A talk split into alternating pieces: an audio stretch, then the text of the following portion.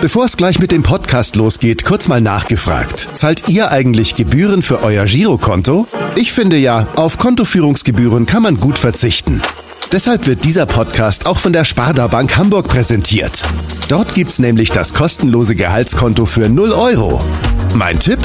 Jetzt mit nur wenigen Klicks online oder in der Filiale zur Sparda Bank Hamburg wechseln und Gebühren sparen. Und nun geht's los mit dem Podcast. Präsentiert von der Sparda Bank Hamburg. HSV. Wir müssen reden. Der Abendblatt Podcast rund um den Hamburger Sportverein. Moin und herzlich willkommen zur 61. Ausgabe von HSV. Wir müssen reden. Heute ist Montag, der 23. November. Mein Name ist Kai Schiller und ich begrüße hier im Abendblattstudio zum einen meinen Kollegen Henrik Jakobs. Moin Henrik. Moin Kai. Und zum anderen begrüßen wir zusammen einen ganz besonderen Gast, der auch eine ganz besondere Vorstellung verdient hat, die aber irgendwie eigentlich gar keine Vorstellung ist, aber wir hören einfach mal rein. Hallo Tati, ja ist Nino. Ich habe drei Fußballtrikots. Ein St. Pauli-Trikot, ein Falken-Trikot und ein HSV-Trikot. Tschüss. Ja, das war Nino, Sohn von seinem besten Papa der Welt, äh, dem möglicherweise angesagtesten Bestseller-Autoren Deutschlands und den vielleicht größten HSV-Fan Altonas. Herzlich willkommen, Sascha Stanisic. Ich hoffe, das habe ich richtig ausgesprochen. Ja, wunderbar. Moin, ihr beiden. Hallo. Das Ja. war ja schön mit Nikolai. Ja, Er hat, Überraschung. wirklich, er hat wirklich drei Trikots. Äh, Also er hat ein T-Shirt von Pauli, dann hat er vom, vom HFC Falke ein, ein Trikot geschenkt bekommen und natürlich auch noch ein HSV-Trikot. Und äh, je nachdem, je nach Laune zieht er sich die dann jeweils an. So. Ja, also nicht nur dein Sohn ist HSV-Trikot, äh, HSV-Fan, sondern natürlich auch sein Papa. Deswegen bist du auch hier und wer heute das Abendblatt gelesen hat, ähm, der hat, äh, ja, ist jetzt wahrscheinlich nicht so ganz überrascht über deinen Besuch. Ähm, du warst gestern mit mir im Stadion, im Volksparkstadion beim Spiel gegen Bochum. Erzähl doch einfach mal kurz, wie war's? Ja, mein erstes Spiel unter diesen äh, Pandemiebedingungen sozusagen und auch jetzt seit längerem auch wieder ein erstes Spiel im Stadion. Es ist, ja, es war leider eine ebene Niederlage und ich fand aber insgesamt das Spiel ziemlich spannend, nicht nur vom strategischen her, sondern auch von der Stimmung. Es ist, es ist interessant, mal auch den Spielern zuzuhören. Ähm, man hat so ein, ja, so ein Kreisliga-Gefühl, dass, dass dort jetzt über den, Schrei über den Platz geschrien wird. Ähm, aber auch insgesamt, dass, dass das doch stattfindet. Ich ähm, war froh, da zu sein, das mal gesehen zu haben und äh, jetzt auch den Text geschrieben zu haben. Es ist wirklich ein, wie so eine Art eigenes, eigenes Genre, finde ich, diese Sportberichterstattung, wenn man versucht, so ein bisschen auch sprachlich was zu machen. Ähm, hat mir wahnsinnig Spaß gemacht und äh, also vielen Dank auch für die Gelegenheit, das zu tun. Ähm, ich hoffe, dass das nächste Mal mit einem Sieg auch klappt. Dieses Mal war das jetzt eher blöd gelaufen. Wir müssen vielleicht mal einmal ganz kurz für die Hörer, die das äh, nicht wissen, einmal erklären, wie es überhaupt dazu gekommen ist. Ähm, äh, du hast, das ist jetzt schon eine ganze Weile her, am 1. Juni, ich habe nochmal nachgeguckt, du twitterst ja sehr viel und äh, du hast am 1. Juni getwittert, ich würde übrigens sehr gern mal zu einem Bundesligaspiel fahren und so einen Nachbericht schreiben für eine Zeitung, hint, hint. Und obwohl wir jetzt mit der Bundesliga leider nicht dienen können, haben wir den Hint natürlich verstanden und meine Antwort damals war, Liebe Herr Stanisic, wir würden Sie sehr gern beim Wort nehmen. Wenn Ihr Angebot ernst gemeint ist, dann sind Sie hiermit von der Sportredaktion vom Hamburger Abendblatt für ein Spiel verpflichtet. Beste Grüße aus Hamburg. Und ähm, ja, dann haben wir das relativ schnell abgemacht und gab irgendwie nur noch ein Problem, dass wir einen Termin finden mussten und gefühlt wurdest du in den letzten Wochen jedes Wochenende für irgendein Buch ausgezeichnet und äh, das war irgendwie das einzig freie Wochenende, das einzig freie Wochenende, wo der HSV dann die Idee hatte, dann ausnahmsweise mal nicht zu gewinnen. Ja, so ist es. Also man, man hat auch so diese, diese, diese Geschichten mit dem Aberglauben. Ich weiß nicht, wie es euch geht, aber ich hatte früher zum Beispiel bei, als, als HSV noch zu dieser inzwischen unfassbar scheinenden Zeit in der Champions League gespielt habe. Ja, dann habe ich äh, gedacht, jedes Mal, wenn ich, das, wenn ich die Spieler alleine gucke, verlieren sie nicht. Und das war auch so. Sobald ich in Gesellschaft war, haben sie verloren. Und diesmal dachte ich auch, mein Gott, also jetzt, jetzt war ich kein einziges Mal im Stadion und wir haben noch keine Niederlage diese Saison gehabt in der Liga und jetzt kriege ich da hin. Und jetzt, jetzt ist halt so, bei mir bricht was zusammen. Also ich darf diese Saison nicht mehr ins Stadion gehen. Also das ist irgendwie so komisch bei dieser ganzen Geschichte. Ähm, Ich wollte gerne darüber berichten und ich wollte gerne mal auch dieses Genre ausprobieren. Aber ähm, das ist jetzt, also ich, bin, also ich leide tatsächlich darunter, ich leide unter dieser Niederlage, auch wenn es quasi, auch wenn es nur zweite Liga ist, auch wenn jetzt größere Probleme in der Welt da sind. Also mich beschäftigt das dann noch Tage danach. Hättest du mehr gelitten, wenn du es jetzt gestern einfach nur als Fan am Fernseher angeguckt hättest? Nee, ich glaube, eher, das ist eine gute Frage, weil ich glaube, dass die Anwesenheit vor Ort, um das mitzuerleben, und also ich war so irgendwie, äh, ich weiß nicht, es ist wirklich, also es geht jetzt noch gar nicht so um viel, es ist Anfang der Saison und ähm, irgendwie müsste man das lockerer nehmen, aber also es tut einfach weh, es stichelt so einen und, und vor allem wenn es so, wenn sie so, die waren ja eigentlich im Grunde chancenlos, aber wenn man den Spielverlauf, äh, dann also nicht mal das, also nicht mal dieses Aufkeimen an der Hoffnung nach diesem Ausgleich, dass so kurz diese zehn Minuten oder wie mhm. lange das gedauert hat. Ich glaube, zu Hause wäre das, wäre das einfacher zu ertragen gewesen, also so wirklich leibhaftig zu erleben. Ja. Wir haben jetzt in den ersten äh, Minuten schon, hat jeder mitbekommen, du bist großer HSV-Fan. Nicht jeder HSV-Podcast-Hörer weiß vielleicht, äh, wer du bist, deswegen einmal ganz kurz äh, ähm, dich vorgestellt. Du bist 1978 aus dem ehemaligen Jugoslawien mit deinen Eltern gekommen aufgrund des äh, Bosnienkrieges, ähm, bist nach Heidelberg seid ihr genau, gekommen. Richtig. Mhm bist dann später nach nach Hamburg geschrieben, hast äh, Hamburg gekommen, hast hast äh, ein, viele Bücher geschrieben. Das erfolgreichste, das liegt hier auch vor mir auf dem Tisch, äh, Herkunft ist mehrfach ausgezeichnet worden, unter anderem letztes Jahr zum Buch des Jahres. Und äh, genau, jetzt bist du hier bei uns. Soweit alles mehr oder weniger korrekt zusammengefasst. Ja, wunderbar. Ich, das, diese Geschichte mit Heidelberg ist ja auch so eine. Ich kam damals nach Deutschland, ich war 14 Jahre alt und ähm, auch der Fußball spielte schon in meiner Jugend eine große Rolle. Also ich hatte da, ähm, die jugoslawische Liga war damals auch sehr gut. Äh, wir hatten sowohl auf dem Nationalmannschaftslevel, aber auch in, dem, in den Clubs ähm, sehr gute Zeiten gehabt. 91 Roter Stern Belgrad, mein jugoslawischer Verein. Ähm, Zu dem wir auf jeden Fall noch kommen. Ja, damals die, die, die, den, den äh, Pokal der Landesmeister gewonnen. Also ich kam schon nach Deutschland, nach Heidelberg und kam aber leider eben in eine Stadt, die, in der, in der keine Bundesligamannschaft war, also entfernt keine Bundesligamannschaft war. Nicht mal Hoffenheim gab es. Nicht mal Hoffenheim. Die gab es dann irgendwo wahrscheinlich in der vierten Liga. Ich weiß gar nicht, wo die da gespielt haben damals. Genau. Und, ähm, in der siebten würde ich mal vermuten. Wahrscheinlich, ja. genau. Und ja.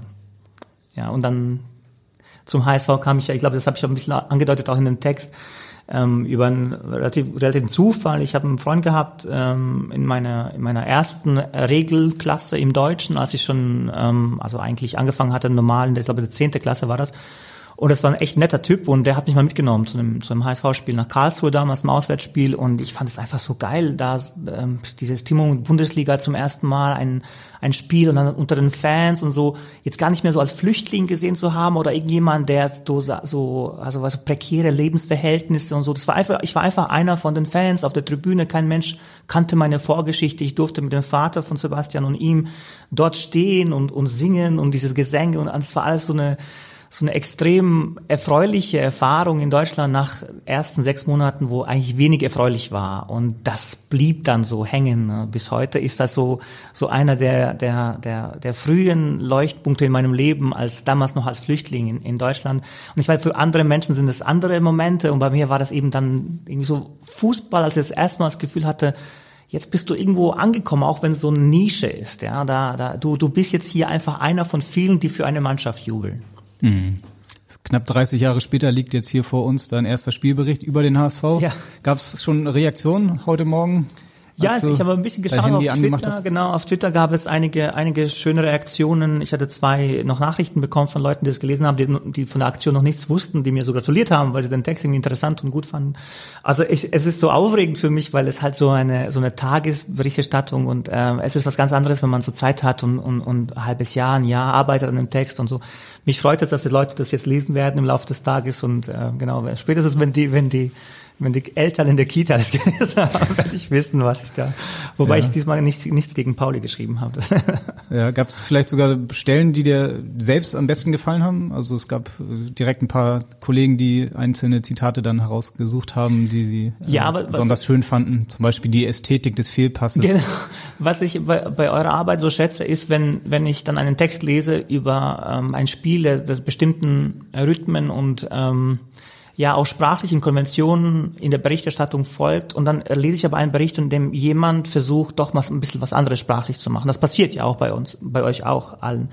Dafür ist aber wenig Zeit und ähm, genau das habe ich versucht in diesen drei, vier Stunden, die ich hatte, ähm, ein paar Bilder zu finden für, für diese Erfahrung, die ich gemacht habe. Und ich glaube, das sind die Stellen, die mir, die mir persönlich dann am wichtigsten sind. Also nicht die Stellen, die jetzt unbedingt die ähm, die Taktik beschreiben oder den Verlauf, die Fouls und so weiter, aber die Bilder zu finden für etwas, was eigentlich jedem klar sein sollte, zum Beispiel die Dreierabwehrkette, von der wir gestern auch im Stadion sprachen, die jetzt Hamburg gestern gespielt hat, nicht so zu nennen als solche und sie einzuordnen als strategischen Baustein, sondern daraus einen Satz zu machen, in dem sie lebt, in dem etwas mit ihr passiert.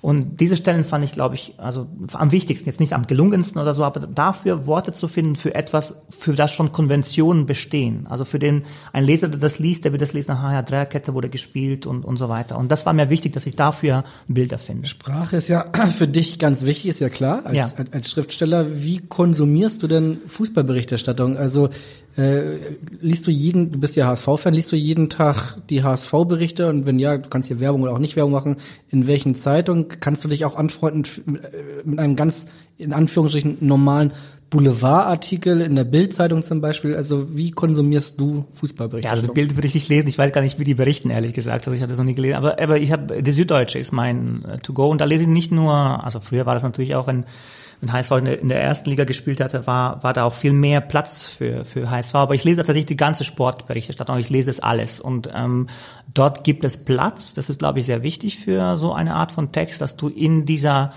ähm, Menge an, an Möglichkeiten, die dir als Autor bestehen, auch den Platz dafür bekommst, die auszuleben. Und das gibt's bei der Süddeutschen. Und das sind, das ist wirklich, die, die Texte sind, haben eine hohe Qualität. Und das, ich lese es mit großem Vergnügen und, und ähm, mein, also ein, ein Text über eine, eine Begegnung, eine sportliche Art, ob Basketball, Eishockey oder Fußball, ist für mich dann gelungen, wenn ich über den, den, äh, den eigentlichen Verlauf, sagen wir mal das Inhaltliche eines Spiels, ähm, Bilder bekomme für das Drumherum, für die Stimmung auf den Rängen. Also all, das, das, das Spiel will ich als komplette Erfahrung lesen. So, da, und da, dazu brauche ich mehr als nur die diese Konvention, von der wir sprachen. Ich brauche einen Reporter, der sich auch einlässt, in, der mal auch runtergeht und, und mal vielleicht irgendwie eine ungewöhnliche Begegnung noch dazu beschreibt. Wie so ein szenisches Erzählen nennen wir das. Also mhm. wenn, wenn, wenn, wenn ich das Gefühl habe, dem, dem, ähm, dem Schreiber war es wirklich, wirklich ähm, eine, eine relevante Angelegenheit, dort dieses Spiel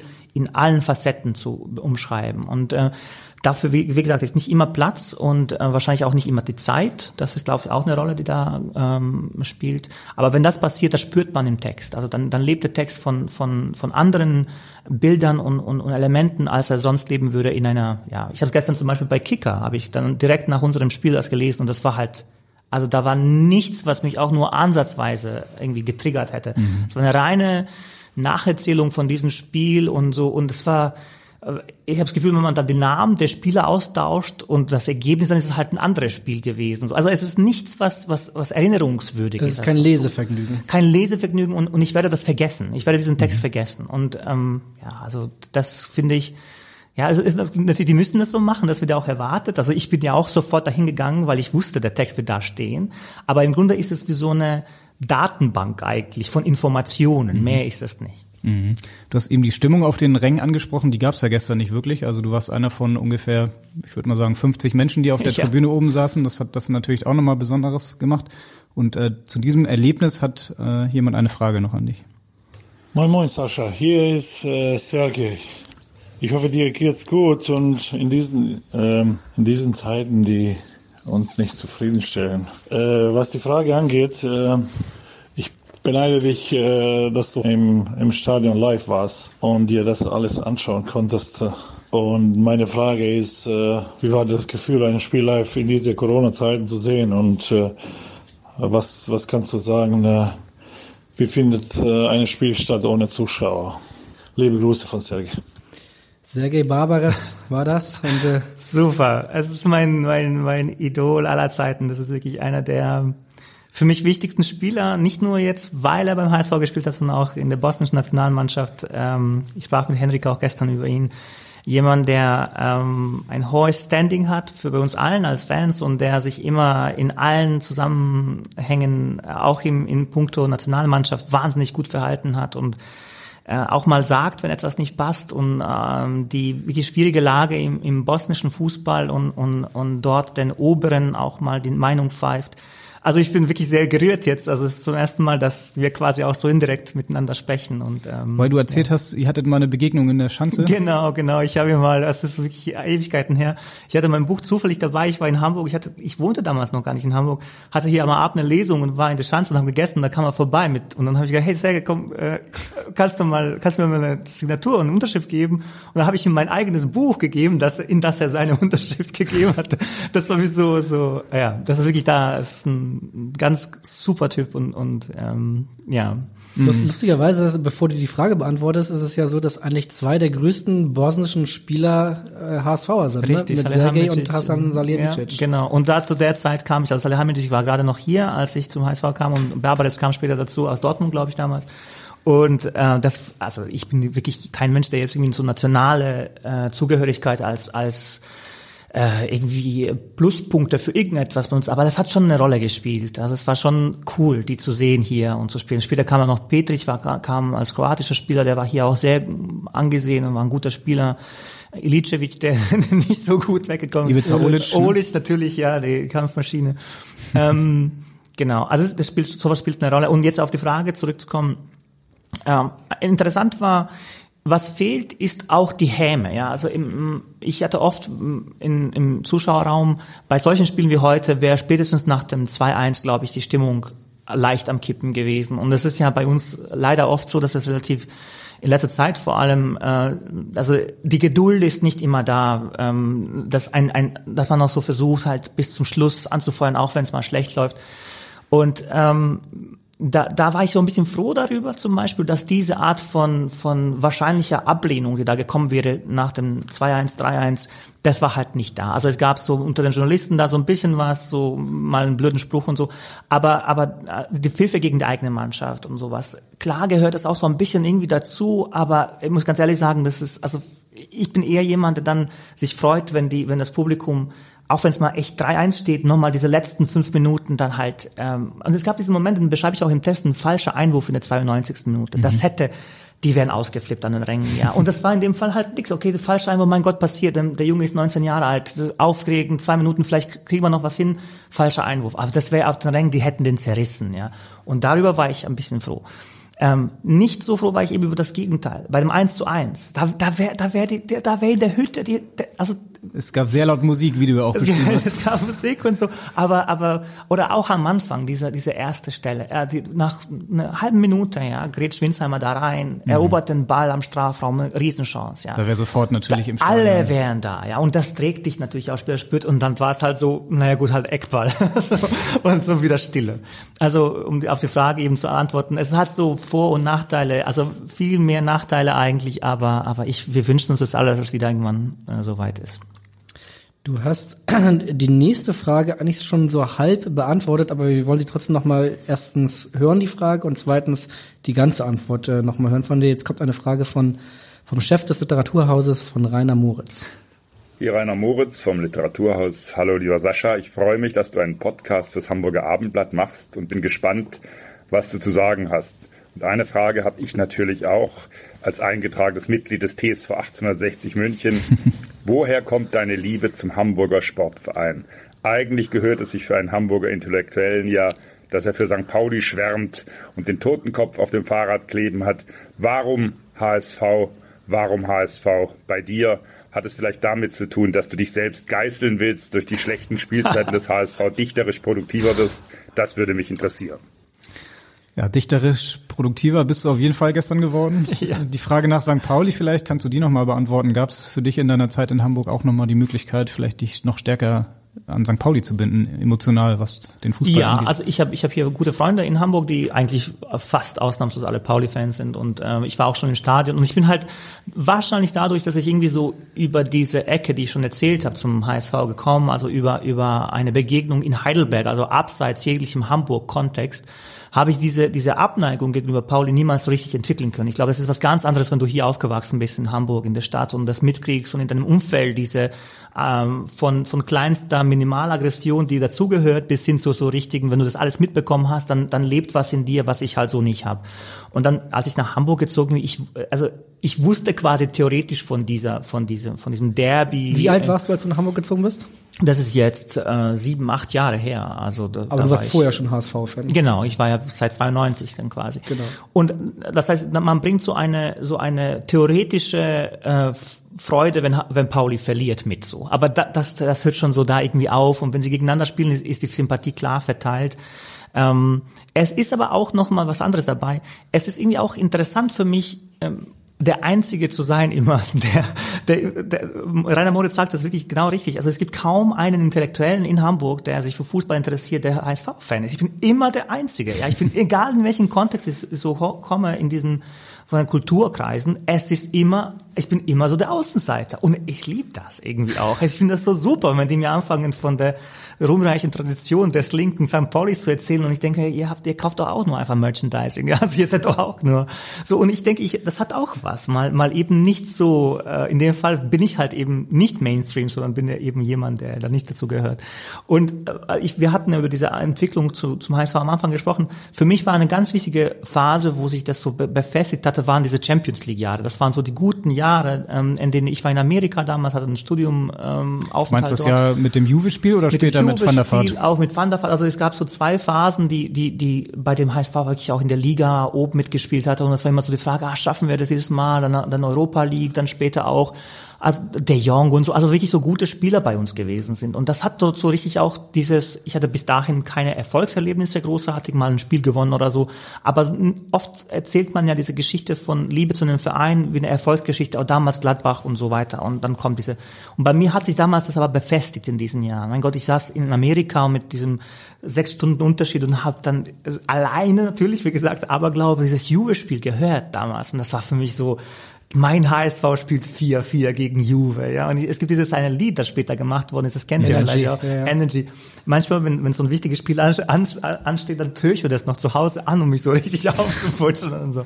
Ja, genau. Ja, auch da spielt Sergei eine, Sergei ne eine Nebenrolle, die zur Hauptrolle wird. Ja, scheiße, klar, ja. Aber ja, darüber sprachen wir auch gestern. Ich meine, der macht trotzdem ein gutes Spiel und dann halt dieser blöde Foul dann zum Schluss. Aber auch das wurde ihm, glaube ich, verziehen. Also klar, in dem Moment war das blöd, aber äh, ja.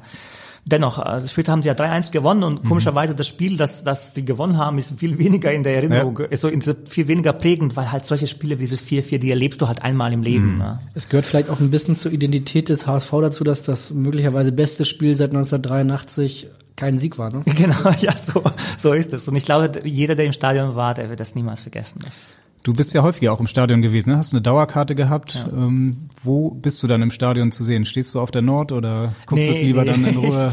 Ich stehe leider nicht auf der Nord. Sitzen Also an? ich hatte, ich hatte irgendwann mal vor Ewigkeiten mal, äh, ich weiß gar nicht, welches Spiel das war. Das ist, das war auch so eins von diesen kleinen Spielen mal in der Nord gestanden und ich fand es auch total geil, mal die Erfahrung zu haben. Aber ich meist, meistens bin, sitze ich äh, irgendwo so und ähm, ja, ich weiß jetzt nicht genau, wie sich das entwickelt. Ich habe vor, jetzt weniger zu reisen. Das heißt, ich bin weniger in der Stadt, äh, mehr in der Stadt. Und äh, wenn es wieder geht, dann hole ich mir natürlich wieder eine Dauerkarte. Und ich hoffe dann, dass es eine Dauerkarte für die erste Liga wird. ja, mal sehen. Du bist natürlich Fan, das kriegen wir jetzt auf jeden Fall mit. Wie schwierig war das für dich als Fan gestern, dann diesen, diesen Bericht zu schreiben? Ja, natürlich auch zeitlich begrenzt. Also du hattest ja nicht ewig Zeit. Interessant ist, glaube ich, auch die, die, die, die Anwesenheit im Stadion mit der Rolle als Reporter. Ähm, du, du hast ja auch so eine gewisse Verpflichtung einer Objektivität der Beurteilung von dem Spiel. Eigentlich nimmst du mit und du guckst dir das Spiel an und versuchst auch zu schauen, ähm, abhängig von deiner Zuneigung zu dem Verein, ähm, was tut sich da rein objektiv gesehen so und das das es war interessant, weil normalerweise wäre ich ja viel leidenschaftlicher vor Ort gewesen und hätte mich vielleicht, viel mehr aufgeregt. Aber so habe ich quasi eine Notiz gemacht, statt mich aufzuregen. Und das war eine andere Wahrnehmung des Spieles, weil die ganze Zeit mitlief, ah, du willst einen Text darüber schreiben, du willst einen Text darüber schreiben.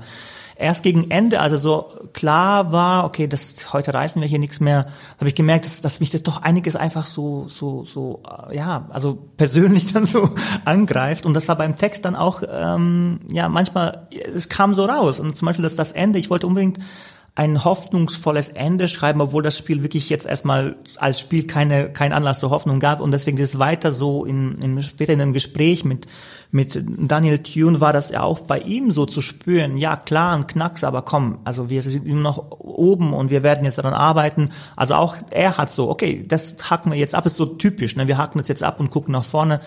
Und da merkte ich einfach, ich kann nicht objektiv als Reporter mehr diesen Text zu Ende bringen. Ich muss auch meine Hoffnung, dass es das nächste Spiel gegen Heidenheim, was schwer genug sein wird, dass das besser sein wird. Also trotzdem spielte es mit. Und das wäre ein Problem übrigens. Wenn ich das jetzt ja auf Dauer machen würde, würde es jedes Mal der Fall sein. Also ich würde jedes Mal wahrscheinlich durchklingen lassen, dass es mir irgendwie weh tut oder leid tut oder im umgekehrten Fall, dass es total geil ist, dass wir gewonnen haben. So.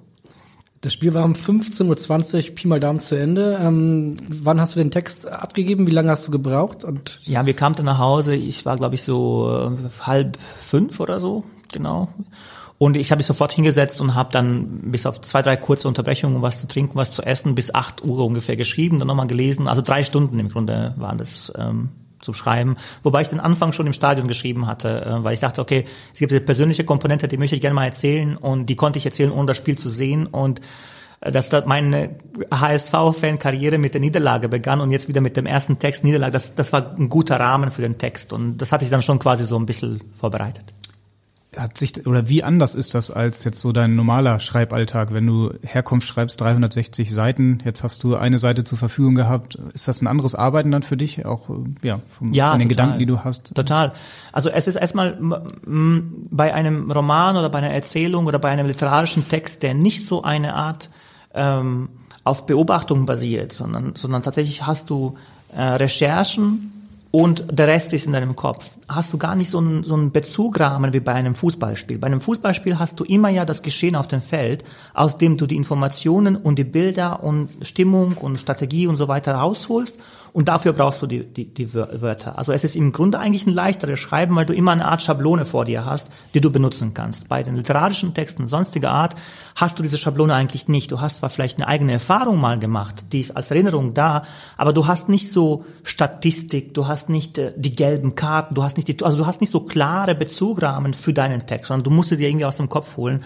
Und deswegen dauert es natürlich auch länger, bis du dann die richtigen Worte für eine nicht gemachte Erfahrung findest. Ja, und ähm, von daher war das leichter. Die Zeit ist trotzdem das Problem. Also auch, auch wenn alle Informationen eigentlich da sind, brauchst du ja trotzdem die Zeit, um sie zu formulieren. So. Aber ansonsten, ja, das, das, das, das ist wirklich ein anderes Schreiben. Wenn du jetzt, wie Henrik eben sagt, 360 Seiten Herkunft äh, hast als Buch, ähm, bist du so strukturiert, dass du dir jeden Tag zehn Seiten vornimmst oder bist du irgendwann im Flow und schreibst dann einen Tag lang durch und hast dann auch zwei Tage Pause oder wie, wie gehst du an so ein Buch ran? Ja, das ist ein bisschen wie ein Fußballspiel tatsächlich eigentlich. Also es gibt so eine, so eine erste Halbzeit, die eigentlich fast nur aus Recherche und so abtasten, äh, was mache ich denn hier und welche Geschichte will ich erzählen, wie positioniere ich mich, welche Stimmen habe ich, wie ist der Erzähler, also so quasi so ein strategischer Rahmen für dieses Buch. Und dann beginnt das Schreiben aufgrund von diesen strategischen Überlegungen, aufgrund der Recherche und das wird intensiver, je näher die Deadline kommt. So ein bisschen auch wie bei einer Abgabe von einem, von einem Text jetzt bei euch. Ähm, man sieht, oh, ich habe nur noch eine Stunde. Bei mir ist es dann, oh, ich habe nur noch einen Monat. Also es, es, es gibt einen Punkt, bei dem dann das Schreiben übernimmt. Und dann ist es wirklich so. Dann muss, müssen halt fünf, sechs Seiten am Tag sein. Sie müssen es einfach sein, weil der Verlag schon auf die Drucklegung wartet und so weiter. Also du hast dann irgendwann nicht mehr die Zeit, dir zu überlegen, was du da wirklich machst, sondern bis dahin mussten diese Gedanken sitzen und du sitzt dann nur da und es ist quasi jeden Tag so wie gestern. Du hast jeden Tag, was ist, sechs, sieben Stunden Zeit und die haust du voll in die Tasten. Sonst, sonst schaffst du es einfach nicht. Und dann muss ich das alles verschieben und Marketing ist gemacht und so. Und ich habe es bisher immer gemacht, aber die letzten, der letzte Monat war absolute Hölle. Jedes Mal war so halt, also, ja, es ist wie, steht eins zu eins und du hast noch wie vier Minuten. Stunde, wie die letzte Stunde vorab. Ja, so, so in etwa. Und ähm, wie gesagt, also das Schreiben ist echt ein anderes. Oft sitze ich halt wirklich da und überlege, was kommt jetzt als nächstes? Bei einem Fußballspiel weißt du ja eigentlich, was als nächstes kommen wird und brauchst dafür nur die, die quasi das Vokabular. Du hast heute schon auf Twitter aus Spaß geschrieben, deine Karriere als Autor ist jetzt vorbei, du wirst jetzt Sportjournalist. Hat das jetzt so einen Spaß gemacht gestern, dass du sagen würdest, oh, das will ich unbedingt nochmal ja, machen? Ja, total. Ähm, das, will ich nochmal vielleicht besser machen, das würde ich anders machen. Ja, super. Ich, ich also mein, mein großer Traum ist eigentlich mal, mal so ein Buch zu schreiben, das aus dem Sport rauskommt. Ja, also ich hatte bisher ähm, ich, ich habe mal sehr lange Zeit in einem Dorf in Brandenburg verbracht und, und daraus auch 360 Seiten gemacht. So diese kleine Welt von dem Dorf. Und ich finde, gerade der, der Fußball, nicht nur jetzt die reine Spielberichterstattung, sondern alles, was drumherum passiert, ja, ein Training, die langen Fahrten irgendwo hinauswärts, diese Langeweile, die du dann auch hast als Spieler wahrscheinlich, aber auch das Privatleben und all das, da ist so viel dramatischer Stoff, dramatische Möglichkeiten, Geschichten zu erzählen, von denen wir wirklich sehr wenig wissen, weil das, was nach draußen kommt, sind meistens die Spiele und wenn es mal einen Skandal gibt und Wechsel und so weiter. Aber mal so ein Jahr lang, so wie, wie, also solche Texte zu schreiben, aber dann wirklich so jeden, jede Woche irgendwo mhm. dabei zu sein, mitzufahren. Das, das ist halt so, irgendwann hoffe ich sehr auf so ein Projekt. Ich habe ich hab gestern das erwähnt, Thomas Pletzinger hat so ein Buch geschrieben über Alba Berlin. Der hat ja ein Jahr lang mit Alba Berlin alles mitgemacht. Aus Sicht des Fans äh, eine Saison mit Verona von Tim Parks ist äh, ja wunderbar, sehr wunderbar. Ja, also so so etwas wäre wäre also und diese Erfahrung, diese Art zum Schreiben zu gestern, wo das das der Sport und, und, und ein Spiel äh, dir die die Möglichkeiten zum Erzählen äh, lässt, das finde ich super. Das, das wäre mal eine schöne ein schönes Gegenprojekt zu den ganzen Netflix und Amazon Prime Dokumentation, ja. die es jetzt gibt, dass man, dass du eine Aufstiegssaison mit dem HSV äh, das wäre, das wäre als Autor das wäre traumhaft. Du müsstest halt, da müsste der Verein natürlich mitmachen. Du müsstest halt sagen, hey Leute, ich bin kein, also ich, ich will niemanden schaden oder so, aber habt ihr nicht auch Bock mal zu erzählen, wie es euch so, also was so geht, ja, wie der Druck und dann der, die, die, die erfolgsversprechenden Einkäufe, die sich dann, also so von innen nach außen zu kehren, das Ganze. Also Vielleicht ja auch so einen Trainer mal zu begleiten, ne? Also gerade beim HSV, du hast ihn ja gestern erlebt, Daniel Thune, ja. auch nach dem Spiel in der Pressekonferenz, hast dann Super erlebt, typ. wie dann aber ja. auch sofort natürlich dann die Fragen kommen, hat er sich verwechselt, warum ja. hat er Jatta nicht früher wieder umgestellt? Äh, ist das jetzt schon die Herbstkrise? Wie hast du das wahrgenommen? Ja, ich, also ich erstmal muss ich sagen, ich bin wahnsinnig froh, dass so ein Trainer bei uns ist, der, der ähm, wahnsinnig eloquent ist, integer, ähm, sportlich einfach super. Ja. Er, er hat, er hat einen guten, guten Kader, finde ich ähm, sucht immer wieder mal, äh, man sieht es auch, dass die Aufstellungen variieren, die Formationen variieren.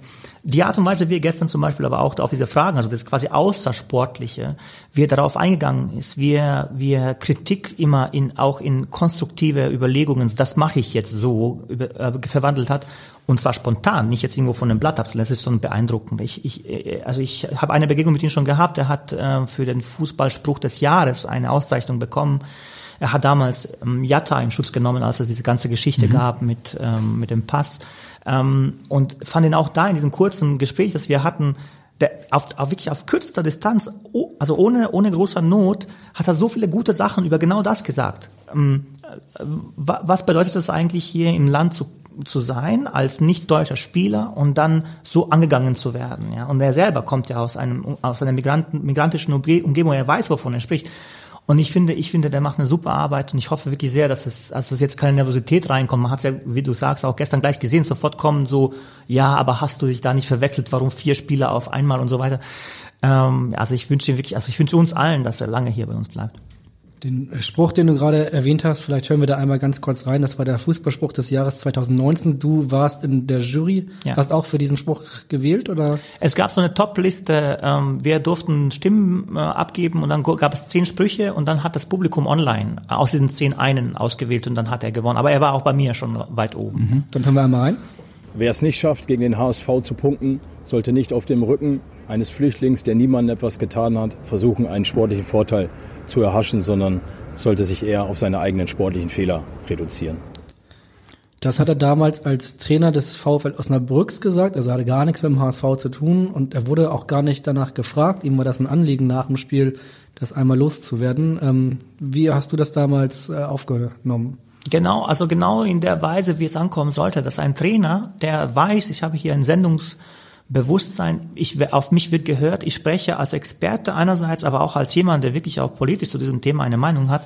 Ich fand es einfach super, diesen Mut zu haben, nach vorne zu kommen und sagen, und jetzt habe ich noch was zu sagen. Weil das erwartet man nämlich von Fußballspielern und Fußballtrainern nicht, dass sie sich zu gesellschaftlichen, politischen Zusammenhängen äußern. Im Gegenteil, es wird immer gesagt, konzentriert euch auf den Sport. Aber wenn jemand und dann auch auf diese Weise etwas Gutes zu sagen hat und so den Mut auch hat, wissen, dass das beurteilt werden wird, das finde ich total super. Und das habe ich damals, dachte, mein Gott, ey, das endlich, also quasi endlich sagt's einer. Und wie gesagt, mhm. er hatte ja damit mit dem HSV nichts zu tun. Ihm hat einfach der ganze Umgang, auch der anderen Trainer, ich glaube, ich war in Nürnberg oder so auch noch, es gab so zwei, drei Mannschaften, die mhm, dann Karlsruhe und Bochum haben Karlsruhe Protest Bochum, eingelegt. Genau, mhm. wo du denkst, ey, was, warum mischt ihr euch überhaupt ein? Ich meine, was soll das? Ja, lass doch mal, ja, und das finde ich einfach absolut super. Das ist auch so eine Frage für mich ähm, immer, wie inwieweit können die Spieler, die ja so einen Einblick haben in die Mannschaftsstrukturen und die wissen, mit welchen privaten Problemen auch Menschen ähm, andere Mitspieler zu tun haben, wie, inwieweit können sie das nach außen tragen? Man sagt ihnen immer, äußert euch nur zum Spiel oder äußert euch gar nicht und so. Und ich finde es super, wenn ein Trainer auf diese Weise auch wirklich Haltung beweist, weil das ist nämlich Haltung.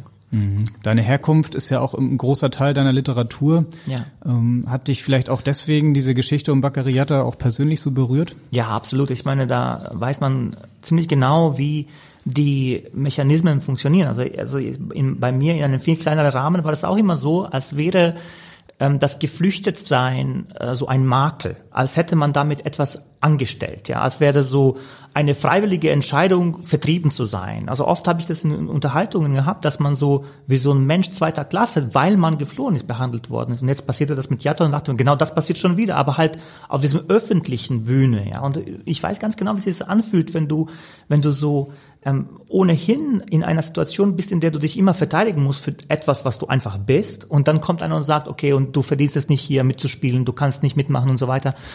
Es ist schwierig, es ist, es ist wirklich eine, eine man reduziert dich quasi auf etwas, ja, Herkunft in dem Fall, auf etwas, wofür du eigentlich nichts kannst. Und das ist das, ja, es kann wirklich echt extreme Folgen haben, dass du dich zurückziehst. Das war auch bei mir eine Zeit lang am Anfang der Fall. Ich habe gedacht, okay, mit Deutschen komme ich eh nicht ins Gespräch, also dann gehe ich mit den Jugos halt, habe ich dann eh mehr zu tun und so ähm, es prägt einen und, und man, man lernt so bestimmte Verteidigungsmechanismen. Ähm, ich habe damals oft behauptet, ich komme aus Slowenien, weil Slo Slowenien war so für Deutsche, ah, okay, Alpen, Skifahren und so. Also war so, weil ich gar nicht wollte, dass jemand dann, ah, Bosnienkrieg und so, ah, okay, Balkan und so, also so. Ja. Ähm, das war ja dann letztes Jahr aus, aus diesem Fußballthema, aus dem Thema eines Fußballers wurde ja ganz schnell eine gesellschaftspolitische Diskussion. Mit deinem Background äh, warst du auch ein bisschen erschrocken, was daraus äh, in dieser Kürze der Zeit dann plötzlich geworden ist, dass das ganz, dass dann plötzlich die AfD sich dazu äußerte und so weiter und so fort. Nee, erschrocken gar nicht, weil es wie gesagt bekannte Mechanismen sind und dass die AfD halt über jedes Stückchen dankbar springt, dass, dass, ihnen, geboten, dass ihnen geboten wird, ist, ist auch ne, also also quasi es waren eher selbstverständliche Mechanismen, die dann so ins Laufen gekommen sind. Ich fand, was ich ich kann vielleicht lieber sagen, was ich gut fand. Ich fand gut, dass sich die Fans hinter Jatta gestellt haben und zwar geschlossen. Ich fand gut, dass sich gesamter Verein von Anfang an und gar jetzt gar nicht so aus der sportlichen Perspektive heraus, sondern gesagt hat, hey, was wollt ihr denn eigentlich? Wir haben hier, wir haben Beweise, wir haben außerdem glauben wir diesen Spieler. Also dass niemand da auch nur einen Ansatz von, von, von Zweifel oder, oder Ablehnung oder wie auch immer. Und da, da, das wäre nämlich verheerend gewesen, auch für den Spieler übrigens, wenn plötzlich die Fans da gesagt hätten, oh, uh, so, ähm, und das, also so etwas, um das jetzt auf die gesellschaftliche Ebene zu übertragen, finde ich super, wenn sich dann, dann größere Mengen von Leuten und die Zuständigen und die Verantwortlichen ganz klar positionieren und sagen, was wollt ihr denn eigentlich hier? Also wir stehen voll hinter diesem Fall, wir sind, wir sind voll für eine offene Gesellschaft oder was auch immer für ein Thema da ist. Nur so kannst du eben solchen äh, auch der AfD und ihren Anhängern zeigen, hier gibt es einen breiten Block an, an, an Gegenwehr ähm, und dann lassen sie auch, dann lassen sie auch eher das Thema in Ruhe, als dass sie es weiter verfolgen. Mhm, das war ja auch eine Phase, wo viele Fans gesagt haben, wir sind stolz auf den Verein, wie sie sich verhalten, wie sie handeln. Ähm, hast du das auch so empfunden? Das hat man ja nicht oft gehabt, dass man auch gesagt hat, ich bin stolz, jetzt auch ein HSV-Fan zu sein. Ja, das ist super. Ich meine, in, also wenn wir ganz ehrlich sind, es gibt, es gab in HSV hat auch auch schwierige Phasen, was das was das Verhalten gegenüber rechten Tendenzen in, in den Fananhängerschaft. Aber die machen es schon viel besser in letzter Zeit. Und auch das war jetzt ein Zeichen, ein klares Zeichen. Fans positionieren sich richtig, der Verein positioniert sich gegenüber den Fans und dem Spieler richtig. Also es war eine, wie so eine, also eine richtige Teamarbeit von allen Beteiligten, ähm, inklusive eben solchen Unbeteiligten wie Tune da, damals. Also es war ein, eine sehr breite ähm, Verteidigungshaltung, die aber eigentlich, und das finde ich auch gut, eigentlich ein Angriff war. Zu sagen, zu, zu sagen, wir stehen voll dahinter, ist nicht so einfach. Es ist viel einfacher zu sagen, oh, wir warten mal ab und gucken, was die, was die Untersuchungen bringen und so weiter. Du hast Daniel Thun dann den Preis vor ein paar Wochen selbst äh, überbracht ins Stadion und äh, er hat zum Stichwort Teamwork, was du gerade angesprochen hast, dann auch noch eine Frage an dich. Moin Sascha. Ich freue mich sehr darüber, dir jetzt auch eine Frage stellen zu dürfen. Als Cheftrainer des Hamburger SV weiß ich nur zu gut, wie wichtig es ist, einen verlässlichen und fleißigen Staff um sich herum zu haben. Menschen, die ihre Kompetenzen einbringen, damit wir im Team erfolgreich sind. Nun meine Frage. Wie sieht es bei dir aus? Hast du Menschen um dich herum, die dich unterstützen und die deine unfertigen Fragmente schon einmal gegenlesen, die dich inspirieren? Oder kurz gefragt, Einzelkämpfer oder Teamplayer? Ich wünsche dir weiterhin alles Gute und würde mich auf ein Wiedersehen freuen. Liebe Grüße, Daniel. Ja, liebe Daniel Grüße Thun. von Daniel Thune. er hat einen großen Staff an seiner Seite natürlich mit zwei Co-Trainern, Videoanalysten, Physiotherapeuten, Torwarttrainer. Da ist ja wirklich viel drumherum.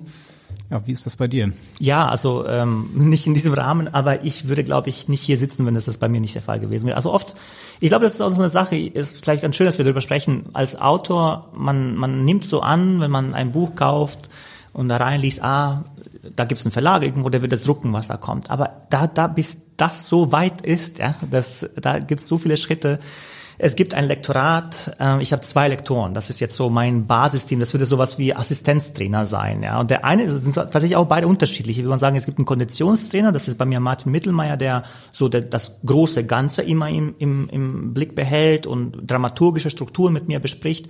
Und dann gibt's den, sagen wir mal, den Techniktrainer, ja, das ist meine Katja Seemann, meine Freundin, die bei Rowold arbeitet. Und sie arbeitet auf der Satzebene mit mir. Also sie, das, was wir vorhin auch sprachen, diese Sprachbilder, Metaphern und überhaupt ähm, der Klang, der Rhythmus der Sätze, da ist sie dafür zuständig. Also diese beiden sind so wirklich, die begleiten jede, jeden Prozess von Anfang an. Auch jedes Buch, also immer, Je, immer der gleiche, das gleiche Team? Das erste, da kannte ich Katja noch nicht, da war sie noch nicht dabei, aber ab dem zweiten Buch war sie, war, waren die beiden immer so dabei. Dann gibt es beim Verlag selber ähm, eine ganze Abteilung, die nur dafür sorgt, ähm, dass ich auf Lesereise gehe. Ja, das, das, ich weiß nicht, was bei einem Fußballverein, also da gibt es sicher auch Leute, die so die Booker sind, die die Hotels buchen. Genau. Teammanager, genau. Und ähm, bei mir ist es eine Person im Grunde, die aber meine gesamte Lesereisen, und das ist jetzt, wir reden nicht von zehn Reisen, sondern, also ich glaube, mit dem letzten Buch war ich bei 150 Lesungen. Also wirklich, das ist so eine ausgedehnte Deutschland-Tour. Und sie macht das. Sie, sie, ohne sie wäre ich total aufgeschmissen. Ich wüsste, also die, die organisiert alles, ähm, bespricht die Honorare und so weiter. Also wirklich alles kommt dazu. Dann gibt es die Verlegerin natürlich, die, wenn, wenn überhaupt eine Idee zu einem Buch entsteht, ähm, kommt sie dazu und spricht mit mir inhaltlich darüber und die ist sowieso eine, ja, ich weiß gar nicht, was, was das wäre, aber die so der, der gute Geist, ohne den ich diese Bücher gar nicht machen würde. Also so ein bisschen wie Hermann Rieger früher, so, so der, die, die baut mich auch auf, wenn es mal nicht läuft und und äh, wenn ich irgendwie Zweifel an dem Text habe, kommt sie und ruft an und sagt, so Sascha, wir reden noch mal darüber und die ist dann auch da. Und dann gibt's die Pressearbeit, das sind auch die Leute, die dann, wie beim HSV eigentlich auch, wir mhm. haben sie gestern auch kenn kennengelernt, die dafür sorgen, dass ich Interviews bekomme, dass, dass das Buch auch besprochen wird, dass es irgendwie Aufmerksamkeit bekommt. Also ja, lieber Daniel, also bei mir ist es auch ein, ein Team, wahrscheinlich bei weitem nicht so groß wie bei dir, aber, aber ohne diese Leute, ja, wir hätten uns nicht kennengelernt und ich sehe ja heute Abend nicht. Mhm. Gestern Abend hat den Text noch jemand gelesen, bevor du ihn abgeschickt hast? Nee, das dafür gab es kein, ah, du, ja. du hast ihn gelesen. Ähm, war keine Zeit mehr. Das war einfach keine Zeit mehr. Aber ich fand trotzdem, ähm, die, dieser eine Durchgang, den wir hatten, bei dem wir noch einmal draufgeschaut haben, das war ganz wichtig, dass du auch gesagt hast, okay, vielleicht kann man da was kürzen und so. Ich hatte auch eine Idee und so und das fand ich schon auch wichtig für mich. Es gibt noch jemanden, den würde ich äh, beschreiben zum erweiterten äh, Team. Den hast du jetzt eben noch nicht aufgezählt, aber der hat auch was mit deinem Buch Herkunft zu, zu tun. Und der hat eine Frage an dich. Äh, du bist ja großer HSV-Fan, hast aber auch schon eine erste Liebe in deinem Leben gehabt. Hast du vorhin noch einmal ganz kurz angesprochen, aber vielleicht hören wir einmal ganz kurz in die Frage rein. Lieber Sascha Stanisic, hier spricht Sebastian Nübling. Ich bin der Regisseur der gerade am Thalia Theater mit viel Freude an der Bühnenversion oder einer der Bühnenversionen deines Buches Herkunft arbeitet. Und meine Frage an dich ist folgende.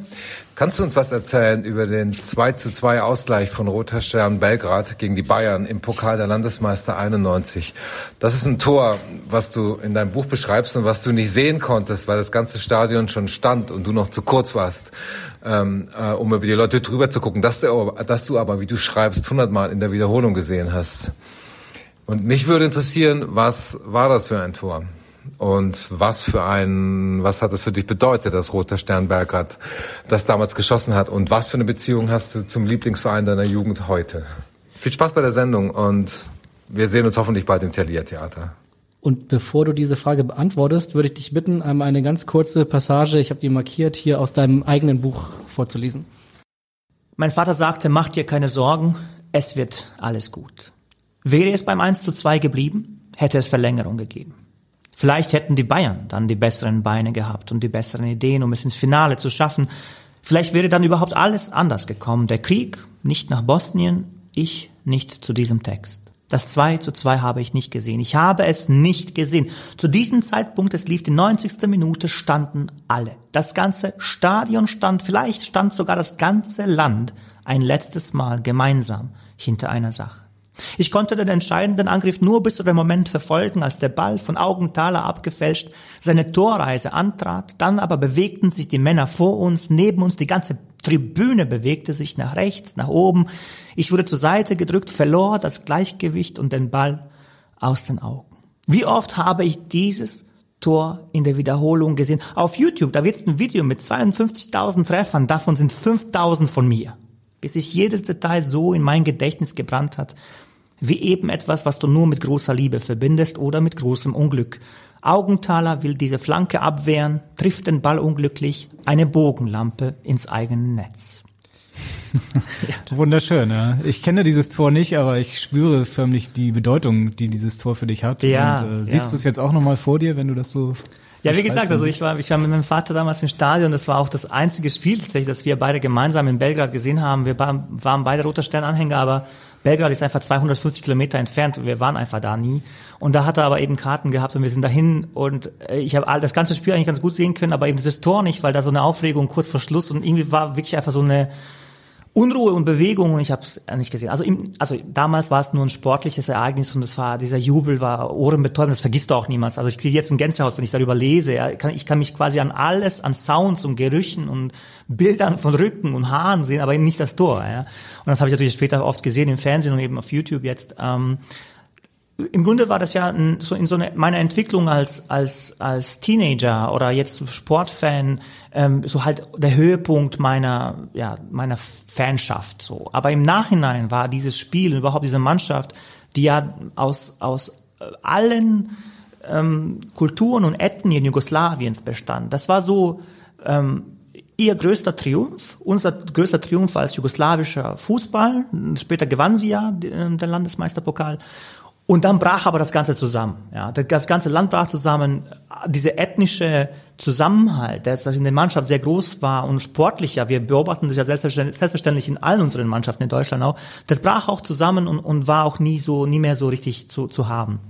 Im Nachhinein also hat dieses Spiel auch für mich diese gesellschaftliche Bedeutung, wie das, wie die Gesellschaft zusammenhielt und, und in dem Fall im sportlichen Sinne halt äh, äh, eine Folge regen konnte und danach war alles zu Ende. Und ähm, da, das war kurz bevor wir auch Deutsch, äh, Jugoslawien verließen. Also auch das, also so dieses größte sportliche Ereignis, dann der Zusammenbruch des Landes und meine Flucht und zurückdenke denke ich an dieses Spiel und weiß, also mit meinem Vater war das super, das zu erleben mit ihm gemeinsam, das, das bondet einfach wahnsinnig dann, dann ja, das so zu, zu, zu sehen, wie, wie eigentlich ein schöner Traum von einer zusammenlebenden Gemeinschaft mit verschiedenen Kulturen so auseinanderbricht und das Bild als Metapher genau dafür, für den Zusammenhalt eigentlich. Das ähm, hat eine große Bedeutung für mich und ähm, ja, also vielen Dank auch für die Frage. Es ist nach wie vor etwas so wie so eine komische Leerstelle in meiner Erinnerung, die aber so voll ist mit Eindrücken und, und Gefühlen. Das ist so seltsam. Also man hat etwas eigentlich nicht erlebt und trotzdem hat es für einen so große Bedeutung. Du beschreibst ja in dem Buch, wie du äh, dein Vater dir nach dem Viertelfinale äh, sozusagen verspricht, wenn wenn, wenn Roda Stern ja. ins Halbfinale kommt,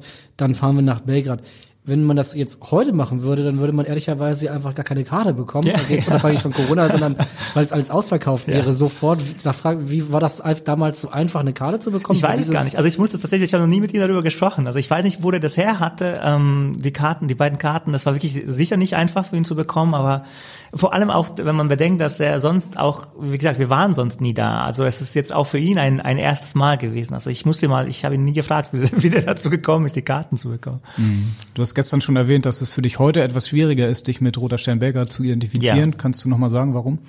Ja, das ist, also ich bin, ich bin ja eigentlich, äh, was, ich achte schon sehr drauf, was für eine wie, wie der Verein aufgestellt ist. Und die dulden ähm, rechtsextreme Fans und ähm, tun extrem wenig gegen gegen Tendenzen auf den Rängen, die, die, die, mit denen ich einfach nichts anfangen kann. Und das ist wahnsinnig aggressiv und in einer Weise ähm, beschämend eigentlich, das zu sehen. Und deswegen das spielt für mich eine große Rolle. Ich will, ich kann nicht jubeln, wenn so ein Verein gewinnt, weil da sehe ich das schon in Verantwortung von, von den Verantwortlichen da, sich ganz klar zu positionieren. Wir sprachen ja darüber, genau gegenüber solchen Tendenzen zu sagen, das dulden wir nicht, das wollen wir nicht. Wir belegen mal jetzt einfach mal diesen ganzen Block hier mit Stadionverbot oder was auch immer. Es kommen Sprüche, es kommen, es kommen Gesänge, die, die einfach menschenverachtend sind und deswegen ist es seit Jahren eigentlich also ich beobachte das so ein bisschen aus dem Augenwinkel, wo spielen die jetzt, ah, jetzt wieder Europa League und so, wir haben sie gespielt, aber und da ist überhaupt keine, nein, überhaupt keine Leidenschaft oder so etwas. Das ist so, ähm, wenn man es irgendwie trennen würde quasi, wenn man nur die Farben hätte und das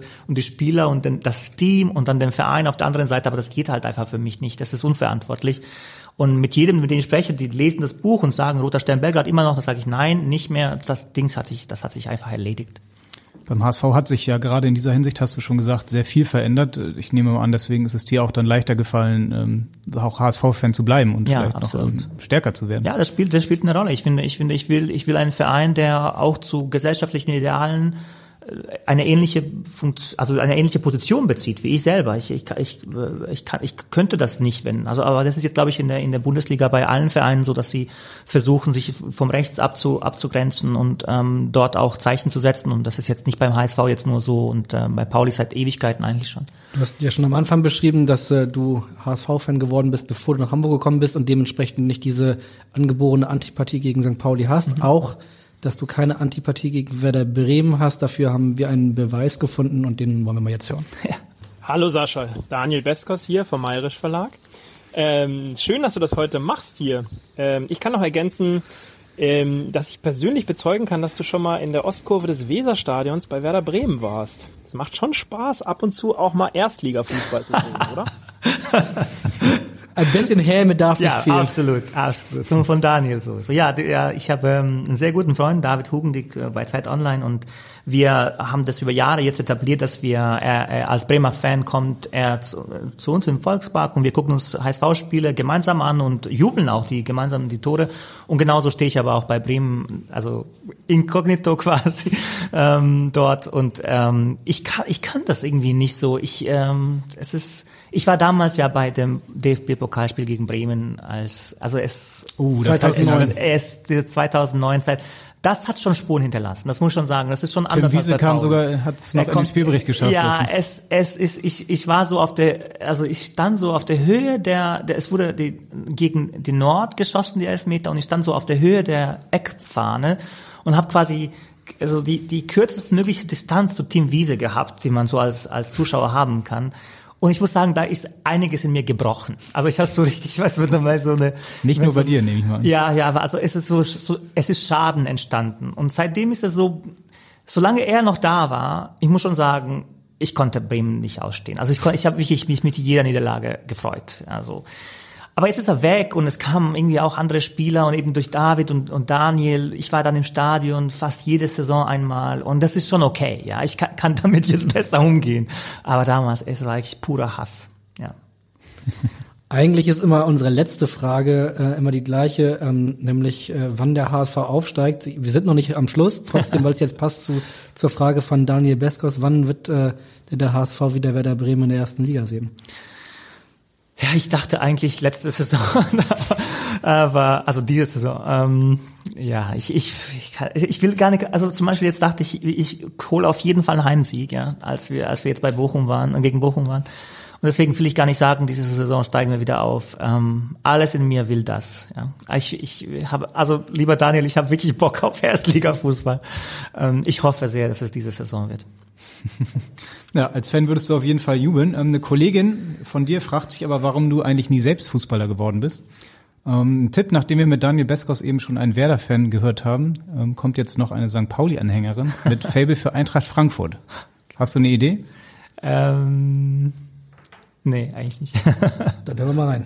Sascha, hallo, hier ist Simone. Ah, ja. Ich würde mit dir gern über Eintracht Frankfurt reden, weil bei der Eintracht standen ja immer die besten, aufregendsten und lustigsten jugoslawischen Spieler unter Vertrag und ich habe dich da eigentlich immer sehr stark gesehen. Und ähm, jetzt gibt es ja bei jedem herausragenden Fußballer auch diese eine Geschichte, warum es dann halt doch nicht geklappt hat mit der Profikarriere. Kino mit Vanessa am Tag des Probetrainings, solche Sachen. Und ähm, jetzt wüsste ich gern von dir, Lieber Sascha, warum hast du nie bei Eintracht Frankfurt unter Vertrag gestanden? Also für Eintracht habe ich große Sympathien. Als ich in Heidelberg noch gelebt habe, war das mein, äh, da habe ich eigentlich fast jedes Auswärtsspiel vom HSV gesehen, aber auch sonst Spiele vom. Ich fand auch die Stimmung da super. Also ich fand den, diesen, die Eintracht, da fand ich richtig gut. Ich kann mich noch an ein Spiel erinnern, da war noch Frank Rost bei uns im Tor und hat einen Elfmeter gehalten gegen Frankfurt. Und das war, das war richtig gut, diese, diese Energie, die dann von ihm ausging. Das restliche Spiel von diesem einen Moment gehaltenen, also man hat so förmlich gespürt, okay, der frisst sie jetzt auch. Also es kann ihm keiner was, ja. Ähm, ich mochte Eintracht eigentlich immer, ähm, jetzt wie gesagt, also diese Nationale spielt bei mir nicht so eine große Rolle, aber tatsächlich hat Frankfurt diese immer noch, ja, mit Kostic, der ja damals jetzt auch von von uns Bobic, äh, Bobic genau, also wirklich Gab so ganz auch mal einen berühmten viele, Trainer. ja, genau, Stefanovic. Also es, es ist einfach eine, ein gute, gutes Pflaster. Ähm, ich war immer Basketballer eher. Also die bei mir ist es nicht so, dass das nicht geklappt hat. Ich habe es nie versucht mit der Fußballkarriere und ähm, ich, ich habe eigentlich immer auch schon in meiner Jugend Basketball gespielt, damals noch in Heidelberg auch in, in den Jugendmannschaften gespielt, ähm, so dass das also Fußball gar nicht jetzt so als jetzt mal um die ernste Antwort ähm, zu geben. Auf die nicht- Frage von Simone Buchholz, das müssen wir noch. Genau, auf die Frage von Simone Buchholz. Ähm, äh, Frankfurt wäre aber tatsächlich dann die naheliegendste Möglichkeit, weil in Heidelberg gab es ja nichts, wie gesagt. Ähm, aber ich war, ich glaube, ich wollte auch niemanden beeindrucken. Ich fand Basketball so als Spieler, also es lag mir, ich war eher talentiert da als, als im Fußball. Wie sieht's heute aus? Kickst du noch oder spielst du noch Basketball oder beides nicht mehr? Beides auf einem f- extremen Freizeitlevel. Also da ist überhaupt kein Wettbewerbsgedanke oder ein Teamzugehörigkeit, nur so mit Freunden mal im Park und so. Mhm. Und mit Simone Buchholz, woher kennt ihr euch?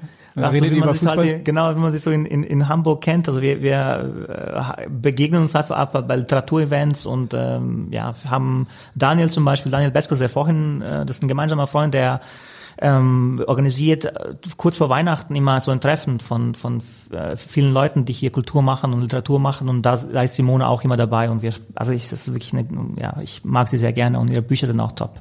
Die Frauen wollen es heute bei uns aber ganz genau wissen und deswegen kommt noch mal eine Nachfrage zu deinen Fußballqualitäten.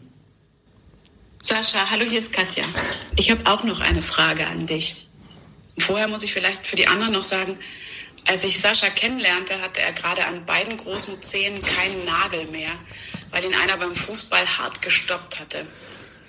Seitdem sind ein paar Jahre vergangen und er spielt vor allem gegen weichere Gegner, unser fünfjähriges Kind zum Beispiel. Dino besteht aber meistens drauf, dass er verliert, also Sascha verliert. Meine Frage wäre, wenn du mal die Wahl hättest, auf welcher Position würdest du spielen, zum Beispiel beim HSV?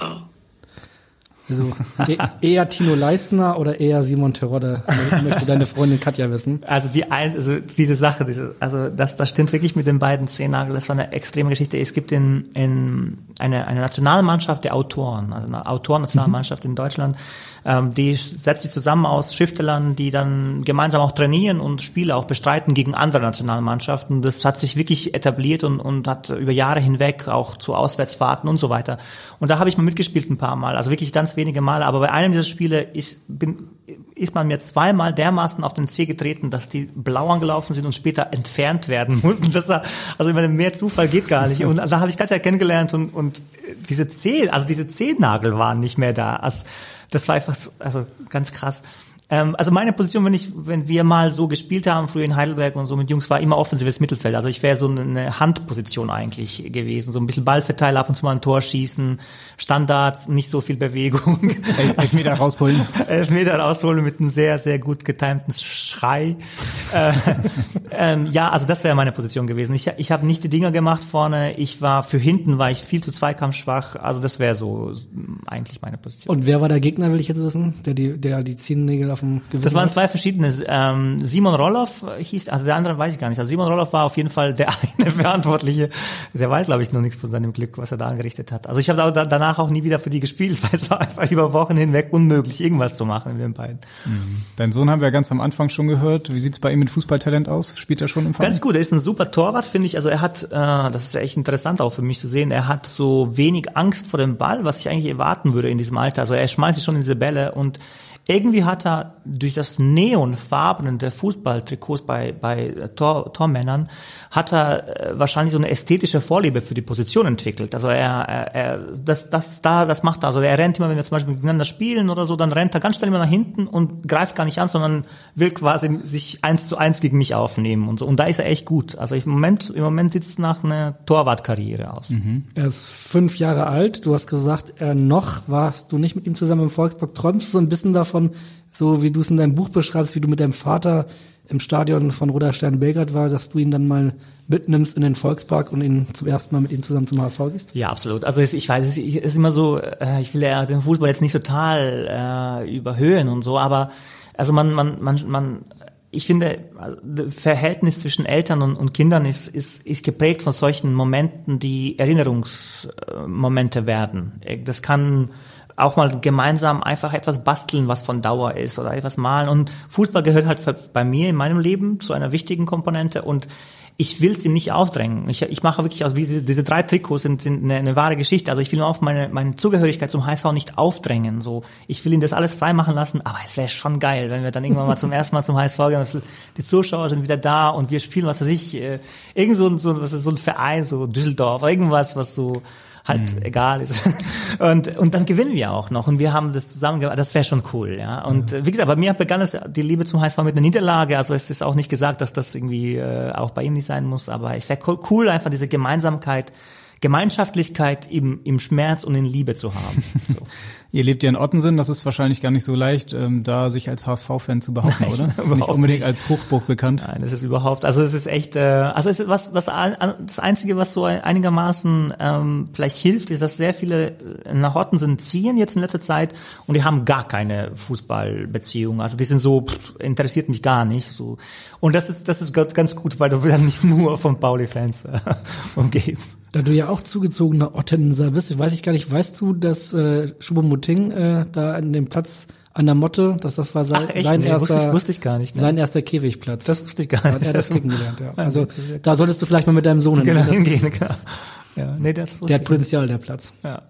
ja schön. Du, bevor wir dich quasi demnächst jetzt leider hier aus unserem Podcast entlassen, mussten du als Auto uns noch eine Frage äh, beantworten. Was ist denn dein Lieblingsfußballbuch? Was hast du einen äh, alle reden immer von Nick Hornbys Fever Pitch zum Beispiel. Gibt es ein Buch, wo du sagst, das muss man gelesen haben? Ja, äh, von, von, er heißt Carr mit C-A-R-R, ist ein Engländer. Der hat ein Buch geschrieben, hat die Übersetzung, wie die Steeple Centerboys den den Pokal gewonnen haben. Und es ist eine Geschichte, die in England spielt, über einen, einen äh, Unterklassenverein, äh, sagen wir mal sechste, siebte Liga, die, ähm, wie die Gesetze des Pokals so sind, ähm, sich ins Finale von dem Liga Cup, glaube ich, ist es in England hochspielen und dann auch gewinnen. Und äh, was er macht, ist, er, er, er nimmt diesen Verein und das Dorf drumherum und die Biografien der einzelnen Spieler und baut drumherum seine Geschichte auf. Also es ist nicht nur diese sportliche Berichterstattung, die aber total super ist, weil die, die spielt, die, beginnen wortwörtlich auf der Kuhwiese, das erste Spiel so, und kommen dann am Ende, glaube ich, gegen, gegen Manchester ist das Finale, also so richtig und haben halt ein paar gute Spieler, die so aussortiert wurden von anderen Vereinen, die es aber jetzt nochmal wissen wollen. Und das baute also ein Dorfpanorama auf. Extrem witzig, extrem äh, anschaulich. Auch das, was wir, glaube ich, immer als Fußballfans insgeheim hoffen. David gegen Goliath. Ähm, und diese, diese Erzählung ist total gut etabliert. Und aber auch so eine Gesellschaftsstudie von so äh, sozialen Milieus, des Prekären, des Alkoholismus. Ähm, also all das ist so in einem, in einem wirklich großen Wurf. Also das finde ich äh, bisher mein allerlieblings äh, Fußballbuch. Dann kannst du vielleicht als letzte Frage, die hast du ja vorhin schon halbwegs beantwortet mit der Frage nach dem Aufstieg. Vielleicht kannst du dann zum Abschluss nochmal sagen, wann erscheint denn dein erstes Fußballbuch? ja, wenn mich HSV lässt, eine Saison sie zu begleiten danach. nee, ich habe ich habe wirklich, ich habe eine große Lust darauf. Also erstmal kommt jetzt ein Projekt, ähm, das so im 19. Jahrhundert in Amerika spielt, also ein eher historischer Roman und danach würde ich vielleicht echt wirklich was versuchen, ähm, ja, also es hat mir wirklich jetzt auch, muss ich mal sagen, extrem große Freude bereitet, da dieses Spiel mit dir zu sehen und darüber zu schreiben. Und ich habe gemerkt, ich, also ich mag das, ich mag die Stimmung, ähm, einer, einer Begegnung auf dem Platz. Ich mag, ich mag diese brachialen Bilder, die man da benutzen kann. Also es hat mir was gegeben und würde das gerne noch, noch mal irgendwie. Vielleicht klappt es ja auch die Saison mit dem Aufstieg und dann könntest du den HSV bei seiner Rückkehr in die Bundesliga durch die Saison begleiten. Ja, das, das wäre der Traum. Wir werden mal bei Jonas Bolt ein gutes Wort einlegen. ja, danke sehr, sehr gerne. ja, ganz, ganz vielen Dank, äh, dass du dieses Projekt mit uns gemacht hast. Hat auch uns großen Spaß gemacht. Ich bin mir sicher, unseren Lesern auch. Also war wirklich ein, ein sehr schönes Projekt. Vielen Dank dafür. Danke euch, dass ich das machen durfte. Also ist auch nicht selbstverständlich, glaube ich. Das ist, ja. ja. Sehr schön. Damit sind wir am Ende und äh, wir melden uns dann in der kommenden Woche wieder mit dem nächsten Gast, dann nach dem Spiel gegen Heidenheim, vor dem Spiel gegen Hannover. Wer das ist, erfahrt ihr dann nächste Woche. Und bis dahin, in Hamburg sagt man Tschüss und bei uns heißt das Auf Wiederhören. Auf Wiederhören. Weitere Podcasts vom Hamburger Abendblatt finden Sie auf abendblatt.de slash podcast.